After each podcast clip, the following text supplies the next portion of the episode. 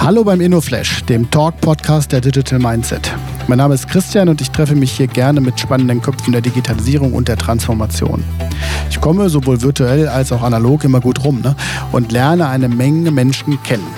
Für diese Ausgabe habe ich mich mit Dr. Anna Meinke verabredet. Anna ist Leiterin der Automotive Agentur Niedersachsen und bringt in dieses Gespräch eine Menge interessanter Perspektiven auf unsere Gesellschaft mit. Aber hört gerne selber. Sehr, sehr interessant. Viel Spaß.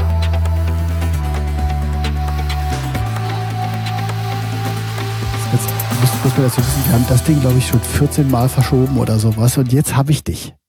Ja. Ne? Entweder war ich krank oder irgendwas war immer. Es sind nur ganz viele Sachen dazwischen mhm. gekommen. Ne? Aber jetzt, jetzt treffen wir uns ja jetzt hier. Ähm, ich freue mich total. Anna, du, weiß ich nicht, bist du aufgeregt? Ja. Wie viele Podcasts hast du in deinem Leben schon aufgenommen? Gar keinen. Deswegen bin ich ja so aufgeregt. Alles, was man zum ersten Mal macht. Ja. Da ist man ein bisschen aufgeregt. Das ist aber das Coole dabei, weil dann hat man so ein Kribbeln im Bauch. Kommt ja manchmal nicht mehr so oft vor. Siehst du? Dann mal, mal mhm. gucken, ob wir hier den letzten Thrill aus der rausholen können. Wir fangen mit einer ganz einfachen Frage an. Wer bist du und was machst du? Okay, also ich bin Anna, als mit Nachnamen Meinke, arbeite im Innovationszentrum Niedersachsen, leite dort den Bereich Mobilität und Energie und dazu gehört auch die Automotive Agentur Niedersachsen. Wer ich bin, das ist ein bisschen mehr als nur die Automotive Agentur Niedersachsen. Ähm, ich bin weiblich, das hört man schon am Vornamen, habe zwei Kinder, bin verheiratet, ähm, war, vielleicht gehört es dazu, schon immer Vollzeit berufstätig.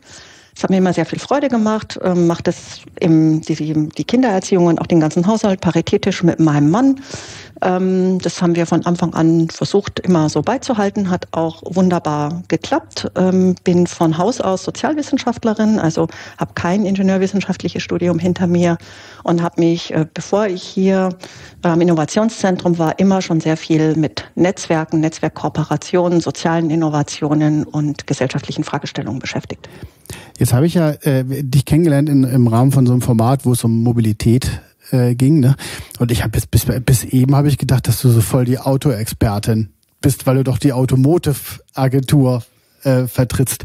Äh, warum nimmt man dafür eine Sozialwissenschaftlerin? Das müsste man jetzt nicht unbedingt mich fragen, aber warum ich glaube, dass auch eine Sozialwissenschaftlerin das kann, ist, dass Mobilität sehr viel mit Gesellschaft zu tun hat oder eigentlich fast ausschließlich ähm, unabhängig von der technologischen Entwicklung. Denn äh, wie wir uns bewegen, wohin wir uns bewegen, mit welchen Verkehrsmitteln wir uns bewegen wollen, wie sich das gesellschaftlich verändert, und dann kommen schon so Stichwörter wie Transformation, hat was mit einem gesellschaftlichen Wandel zu tun und mit gesellschaftlichen Innovationen. Und das ist, glaube ich, ein Grund, warum ich hier sitze. Denn die Automobilwirtschaft befindet sich in, das ist auch kein Geheimnis, in einem der zentralen Umbruchssituationen ähm, vergleichbar wahrscheinlich mit der Erfindung des Autos. Ähm, das entwickelt sich einfach weiter und es wird immer Mobilität geben und die Menschen werden auch immer mobil bleiben wollen und sich möglichst viel bewegen wollen und möglichst weit sich auch bewegen wollen. Aber die Art, wie sie sich bewegen, mit welchem Fortbewegungsmittel, in welcher Form, sind gesellschaftliche Fragestellungen. Und dazu gehören Personen und deswegen ist es immer auch eine sozialwissenschaftliche Fragestellung. Bis hin dazu, wer stellt diese Autos her? Wie möchten die Leute arbeiten? Wie möchten sie eingebunden werden? Ähm, wie verändert sich die Arbeitswelt und so weiter? Das sind alles sozialwissenschaftliche Fragestellungen und das ist wahrscheinlich ein Grund, warum hier kein Ingenieur sitzt, sondern eine Sozialwissenschaftlerin. Ja, vollkommen berechtigt. Vielen Dank für die, also das hast, damit hast du mir die Frage ja schon mal hier auch von meinem Zettelchen geklaut. Ähm, jetzt geht's aber hier in der, in der zweiten Frage auch ums Thema Passion. Ne? Mhm. Und ich glaube, ich ahne, was deine Antwort darauf sein wird. Aber was ist so deine, was ist deine Passion? Was, für was stehst du? Ich stehe für gesellschaftliche Innovation. Ich stehe dafür zu fragen, wie möchten wir uns demnächst nachhaltig fortbewegen ohne, wenn möglich, Komfort einbußen äh, und weiterhin sich weit zu bewegen. Denn das Entscheidende ist ja, am Anfang hatte, konnte man zu Fuß gehen, irgendwann hatte man ein Fahrrad, dann konnte man mit der Dampflok fahren, dann kam ein Automobil, dann kam ein Flugzeug. Das heißt, wir können uns ja relativ schnell irgendwo hinbewegen über eine sehr weite Strecke. Und das wird sich auch aus meiner Erfahrung nicht unbedingt ändern. Warum sollte sich das auch ändern, gerade in einer globalisierten und vernetzten Welt? Und die Herausforderung, die wir haben, ist, dass wir das so organisieren, dass es im Einklang mit der Natur, mit unserem Planeten und mit den weiter danach lebenden Generationen möglich ist. Und das ist die größte Herausforderung, die wir derzeit haben. Und das ist etwas, was mir unglaublich viel Spaß macht, mich damit zu beschäftigen und gleichzeitig die Menschen, die das betrifft, die in diesem Prozess ja gerade alle stecken, zu verstehen, mitzunehmen und zu überlegen, warum das so ist und wie man auf dem Weg dahin entsprechende Weichenstellungen treffen kann. Ich weiß, das ist fast schon das ist eine sehr umfassende Frage, aber das ist eben die Passion. Das ist so, das kann man im Alltag nicht umsetzen, das ist mir klar, ja. aber da soll es hingehen.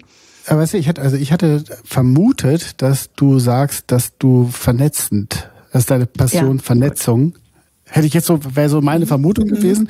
Äh, welche Rolle spielt dafür denn Vernetzung, um das, genau. um diese Passion dann umzusetzen? Das eine ist, wo möchte man hin? Also was hat man für eine Zielsetzung? Was hat man für einen Antrieb, warum man das macht?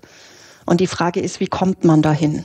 Und das ist auch eher eine jetzt aus meiner Perspektive auch eine sozialwissenschaftliche Frage, in dem Menschen, Netzwerke, Institutionen miteinander kooperieren. Und da stellt sich immer die Frage, wann kooperieren Menschen mit welcher Zielsetzung miteinander, um ein gemeinschaftliches Ziel zu erreichen. Und dazu brauchen sie ein gemeinschaftliches Ziel.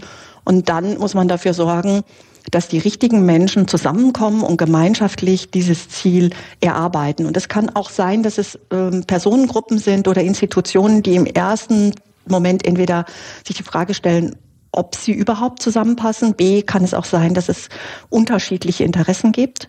Und trotzdem ist es wichtig, dass man das alles zusammenbringt, um gemeinschaftlich auf ein gemeinsames Ziel hinzuarbeiten. Ich habe nur eine Frage bezüglich Digidingens. Wir sind ja hier so, ist ja ein Digitalthema manchmal auch hier in dem, in dem Podcast. Zu diesen Netzwerken, gibt es da irgendwie so Aussagen dazu, welche Qualität ein durch Digitalität gefördertes oder betriebenes Netzwerk im Vergleich zu dem realen Netzwerk hat? Ich glaube, dass man das beides braucht. Also sie, man braucht einen Kontakt, man muss auch mit Menschen sprechen, aber eine digitale Vernetzung hilft ungemein, um das überhaupt organisieren zu können, um sich informieren zu können, um zu wissen, wer eigentlich wann wie was macht, um möglichst schnell an Informationen von unterschiedlichen Personen zu kommen. Aber trotzdem braucht man einen gemeinschaftlichen Austausch, der auch in einer realen Welt stattfindet. Aber die Digitalisierung und die Vernetzungsmöglichkeiten über Digitalisierung sind zwingend erforderlich. Also das geht ohne gar nicht. Ja. Anna, lass uns mal, lass uns mal weiterschauen. Ne? Also der, der, die Frage nach dem Gamechanger ist immer hier in der Sendung so ein, so, ein, so ein Format. Jetzt hast du mir ja irgendwie vorhin schon so kryptisch die folgenden Antworten quasi vorangekündigt. Ich bin ganz gespannt. Anna, was glaubst du, wird der nächste Gamechanger? Also ob es der nächste wird, weiß ich nicht. Aber es hat was mit der Passion zu tun. Also was ich mir wünschen würde im Bereich Mobilität wäre eine App oder eine Plattform, wo ich eingeben kann, was wahrscheinlich auch ganz viele so sind und was ich hoffe, was ganz schnell entsteht.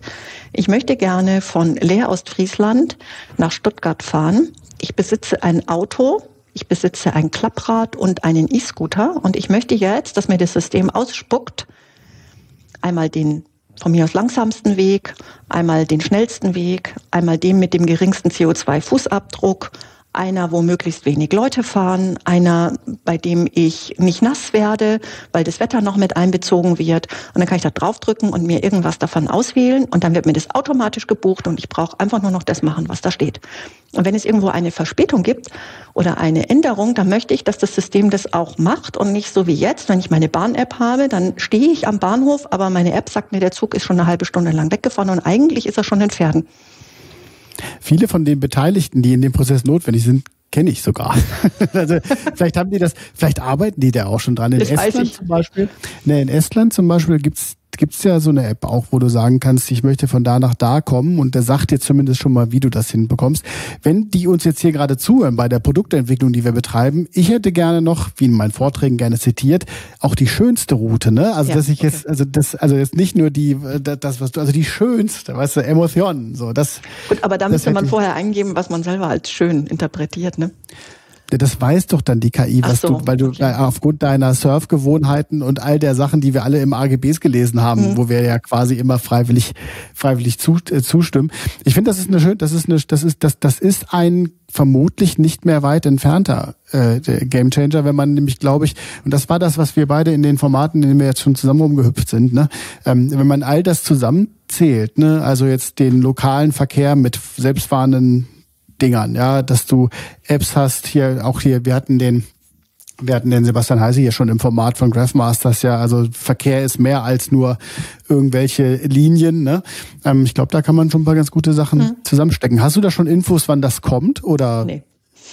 Schön wär's. Kannst du da Druck machen? Leider auch nicht. Dann mache ich jetzt Druck. Jetzt kommen wir nämlich zu der, weil du hast schon wieder eine Antwort angekündigt. Jetzt bin ich gespannt nach der Frage, was denn, was denn derzeit deine Lieblings-App ist. ist. Jetzt bin ich ja mal gespannt. Das ist was total Persönliches. Es ist eine Heizungs-App. Das hört sich total eine Heizungs-App. Eine Heizungs-App. Also wenn man eine neue Heizung bekommt, wir haben eine neue Heizung. Das ist so eine Hybridheizung. Die hat eine Wärmepumpe kombiniert mit einem Gasbrennwertkessel. Dann kann man da drauf drücken und diese App sagt einem, ununterbrochen, wie viel Strom man gerade verbraucht, wie hoch der Gasverbrauch ist. Dann kann man sagen, wie warm die einzelnen Zimmer sein sollen und bis für welcher Wassertemperatur das Heizwasser aufgefüllt werden soll und wann wie was gesteuert wird. Und dann ist dann eine entsprechende Außentemperatur und so weiter. Und wenn man sich das mal so vier Wochen anguckt und es jeden Tag sich ein bisschen aufschreibt und ein bisschen guckt, also man muss gar nicht so viel aufschreiben, weil die speichert ist ja alles, dann kann man da optimal einstellen, wie viel Energie man wann wie sparen kann. Und das Witzige dabei ist, es macht eigentlich ist es völlig irrelevant, ähm, total viel Spaß, wenn man sagt, oh, heute habe ich dann mal kurz zwei Kilowatt weniger verbraucht als gestern. Also es fällt eigentlich ja nicht ins Gewicht. Aber es ist ein unglaublich schönes äh, Spielzeug. Also meine Kinder hätten wahrscheinlich jetzt was anderes gesagt. aber ich, ich bin total fasziniert von dem Ding. Ähm, und es führt tatsächlich dazu, dass man Energie spart, weil man tatsächlich mitkriegt, was es bedeutet, wenn man die Heizungstemperatur in Räumen mal wirklich um ein, zwei Grad höher macht. Also man sieht es real, weil es auf dieser App angezeigt wird und man kann da alles Mögliche einstellen. Ich gucke immer nach, was mein Dach so produziert. Habe ja. zwar keine Ahnung, was man mit einer Kilowattstunde bezwecken kann und ob das jetzt viel oder wenig ist. Manchmal guck, zeige ich das Leuten, die sagen so, oh, das ist aber viel. Ne? Aber ich habe davon keine Ahnung. Äh, das war dein erster Podcast, Anna. Wie war, ging? Es ging so schnell um. Ja, ja, aber das sind jetzt hier, wir sind jetzt schon locker über zehn Minuten. Eigentlich soll ich immer nur zehn machen, ah, damit okay. das hier auch alles durch, durchflutscht. Ne? Also das mir hat das Spaß gemacht. gemacht. Oh.